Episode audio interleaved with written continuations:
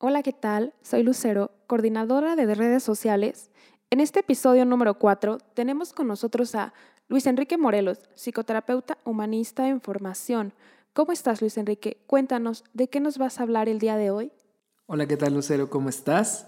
Muchas gracias por tenerme aquí el día de hoy y abrirme este espacio. El tema que voy a hablar el día de hoy es acerca de las redes sociales y cómo éstas nos pueden generar ansiedad e incluso depresión. No es un secreto para nadie que hoy en día las redes sociales están en todos lados y están disponibles en la palma de tu mano. De que no necesitas ya una computadora para entrar a ellas, sino con el simple hecho de tener un teléfono inteligente o un smartphone, puedes entrar a todas estas redes sociales. Eh, antes de empezar, me gustaría que reflexionaras un poquito y te contestaras estas preguntas. ¿Cuánto tiempo pasas en Internet y en las redes sociales?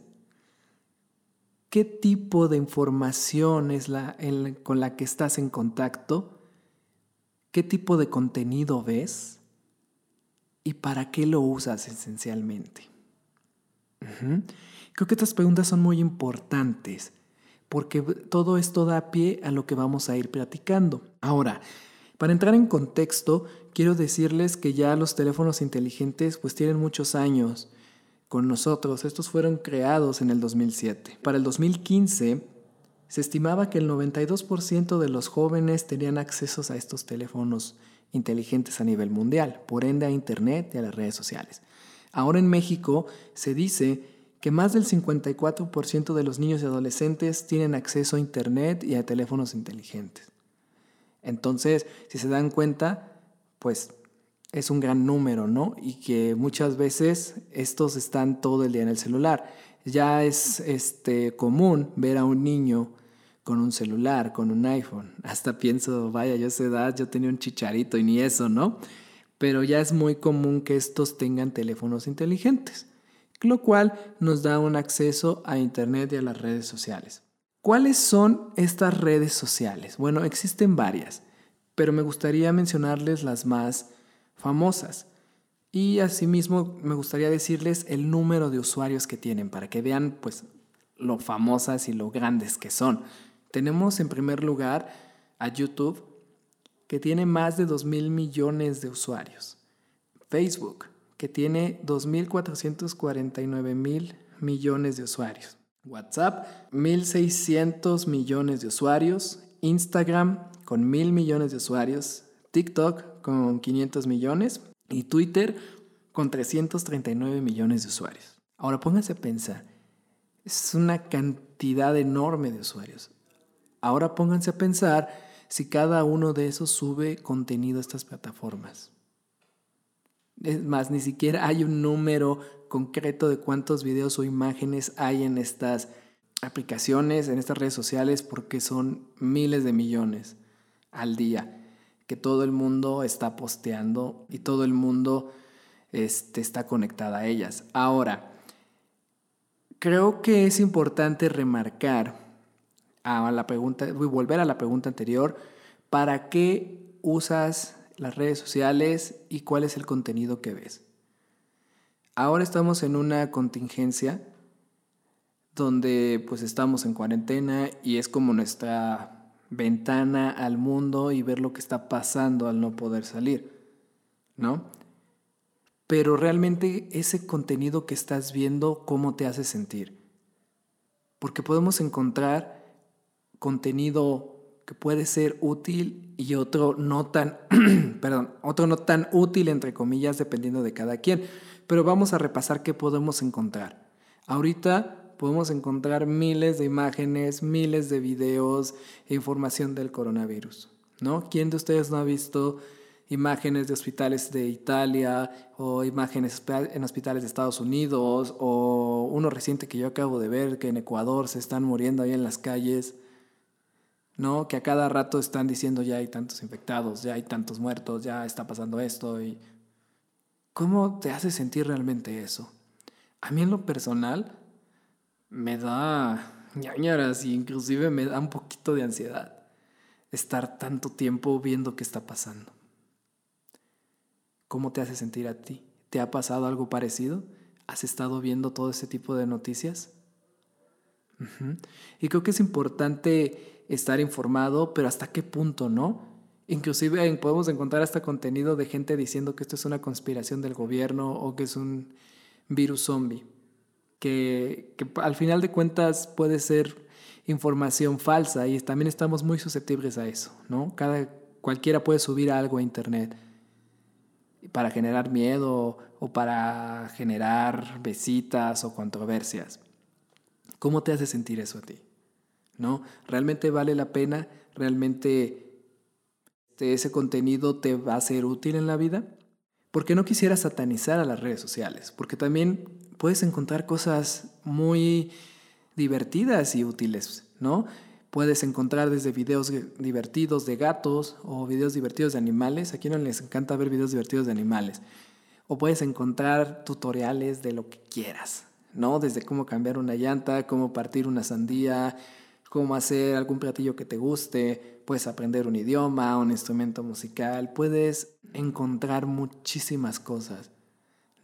Que también pueden despejar tu mente de todas estas bombas de noticias a las que estamos susceptibles hoy en día y que realmente pueden causar ansiedad. Yo he escuchado a amigos míos que me dicen, oye, es que vi esto, es que vi el otro, y es que vi acá, y la verdad tengo miedo, tengo incertidumbre.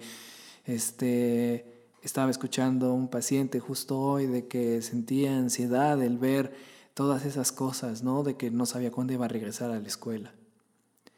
Entonces, sí me gustaría que, se pusieran a pensar qué tanto conviene estar viendo eso y si, y si podemos usarlas de diferente manera. Y esto, eh, esto no, no, estaba planeado, esto es nuevo, esto lo estoy diciendo ahora a partir de esta pandemia. Pero hay, otras, hay otros puntos que me gustaría revisar. Este, a partir de que el mundo empieza a estar muy conectado, de que podemos acceder a información de todo el mundo en cuestión de segundos, se creó un nuevo, este, un nuevo concepto que se llama FOMO, que sus siglas en inglés significa Fear of, of Missing Out. ¿Qué significa esto en español? Miedo a perdernos de algo. La definición concreta podría ser necesidad compulsiva de estar conectados todo el tiempo para no perdernos de algo emocionante o, interesante que esté pasando en otros lugares. ¿Qué quiere decir esto? Que queremos estar pendientes de todo, ¿no? Queremos estar pendientes del último gol, queremos estar pendientes del último video de la estrella que tú quieras, inclusive queremos estar pendientes de cualquier caída de algún famoso, ¿no? O cualquier tema que sea de relevancia, o alguna babosada que diga algún político o lo que tú quieras, ¿no? O inclusive qué está haciendo mi amigo, ¿no? ¿Quién no tiene una amiga, un amigo que le toma foto a lo que come, a lo que cena, a lo que desayuna, a qué horas va al gimnasio, a qué horas hace tanto, que casi casi su vida está ahí, ¿no? Y hay mucha gente que le está viendo. Pero ¿qué pasa cuando no lo ves? ¿Qué pasa cuando estás desconectado? ¿No? Hay mucha gente que cuando pierde la señal o pierde los datos, entra en pánico. ¿Por qué? Porque está desconectado del mundo. ¿Qué nos indica eso? Pues que esa persona está desconectada de sí misma también. Que inclusive yo puedo decir que, que también cuando yo voy en carretera y de repente ya no le llegan los mensajes a mi novia o ya no puedo ver las notificaciones de Facebook, se siente hasta raro, ¿no? ¿Hasta qué punto estamos tan conectados con el mundo que nos hemos olvidado de nosotros, ¿no? De poder disfrutar un día sin datos, sin celular y solo estar yo con mi perro o tener una conversación agradable con mi mamá, con mi papá, con mi hermano o con, o con mi novia o con tu amigo o con quien tú quieras. ¿No? Esa necesidad de tener el teléfono en la mesa para ver qué notificación, quién subió un video ya, quién subió una foto ya, qué, qué pasó, ¿no? cuáles fueron los resultados del partido. Entonces, todo esto, al no tenerlo, puede generar una ansiedad. A mí me la ha generado. Salir al bosque o cuando te subes a un avión, te sientes desconectado totalmente. Y, y creo que no soy la única persona que se siente así. ¿Qué más puede pasar? ¿Qué otros factores nos pueden generar esta ansiedad al estar conectados o al estar expuestos a las redes sociales? La siguiente, y creo que es una muy importante y que puede afectar mucho a los adolescentes, es la comparación constante. ¿A qué me refiero? Tú estás en un autobús yendo a la escuela o yendo al trabajo y entras a Instagram y ves la foto de tu amigo o del amigo del amigo que está en París o que está en la playa o que se acaba de comprar un videojuego que te encanta y tú lo quieres tener y no lo tienes. O alguna, o las chavas, ¿no?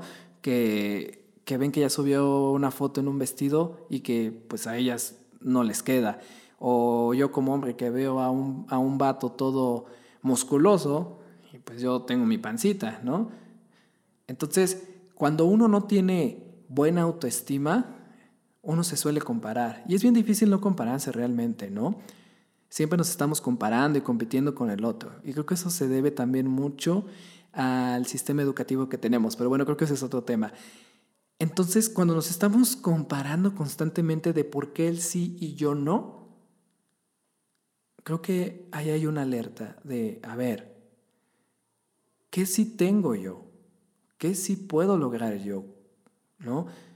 ¿Qué pasa que no me acepto? ¿Qué pasa que mi realidad no es tan cómoda que tengo que estarme comparando constantemente con lo que veo en Internet?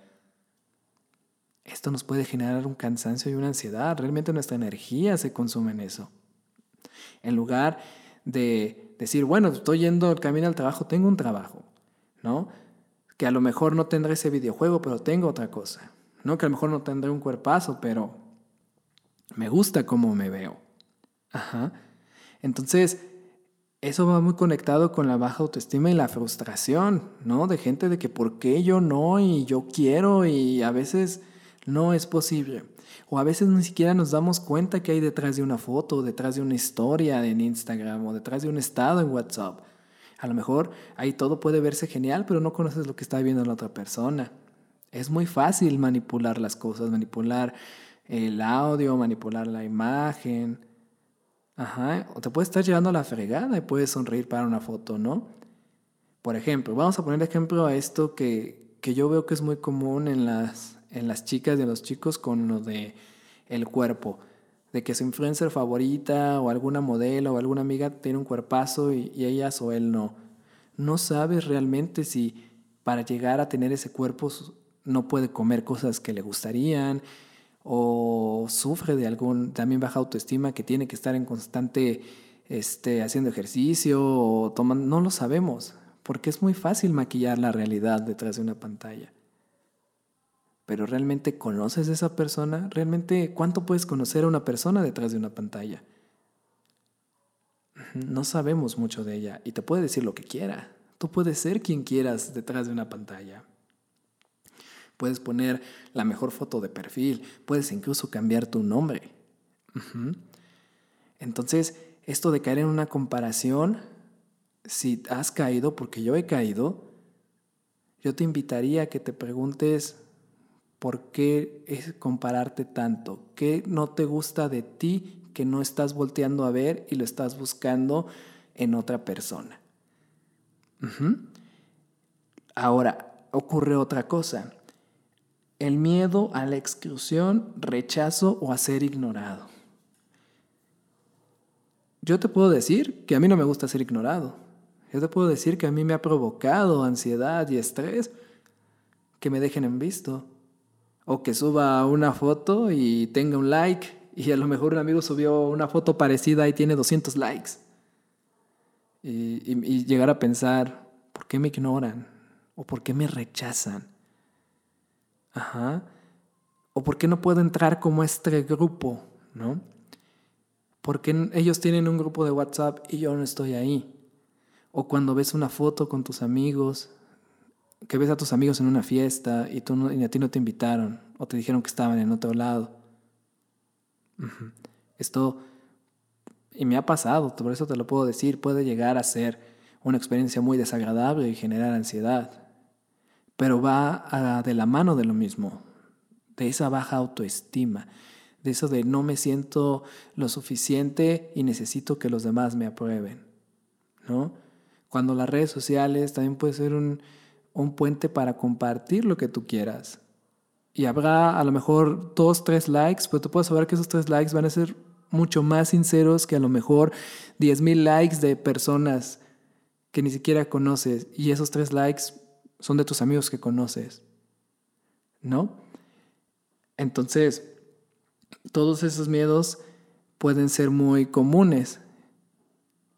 También, otra cosa que me gustaría tocar es que nosotros al interactuar en las redes sociales siempre vamos a estar expuestos a humillaciones, a insultos, a daño a nuestra reputación. ¿Por qué? Porque lo que se sube siempre se va a quedar en el Internet, ¿no? Y también creo que hay un tema muy importante de que cualquiera puede decirte lo que sea en Internet porque está detrás de una pantalla y es bien fácil. Pueden decirte, ay, se te ve horrible, puede decir, ay, no, te quedó feo, ¿no? Que te subiste pintando algo, subiste un dibujo, habrá gente que le guste y habrá gente que no le guste, habrá gente que hasta te insulte, ¿no? Y pues a quién le gusta que, que lo insulten.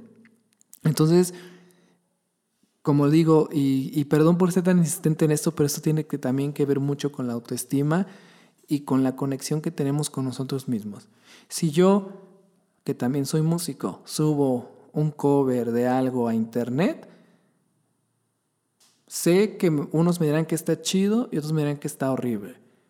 Pero si yo tengo mi autoestima bastante trabajada y bastante sólida y estoy convencido de que me salió bien chido, Podrán decirme lo que quieran, pero para mí va a estar chido y tal vez para algunos amigos, ¿no?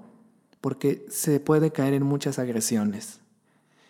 Y bien hemos sabido que hay este, adolescentes que de tanta presión y de tanto bullying en Internet han caído en depresiones y han caído en cosas más severas. Entonces, yo sí te invito a que si vas a subir contenido a internet o así, sepas que puedes enfrentarte con eso. Pero que eso no te va a hacer menos y que eso no significa que, que sea horrible. Ya para terminar, quiero decirles que estuve investigando y encontré un dato muy interesante. Que tres de cada diez personas de un rango de 13 a 34 años sufren de ansiedad por redes sociales realmente yo me quedé pensando y dije, wow, es demasiado. Y yo he estado ahí. Esto sería un poco de lo que se daría en el taller.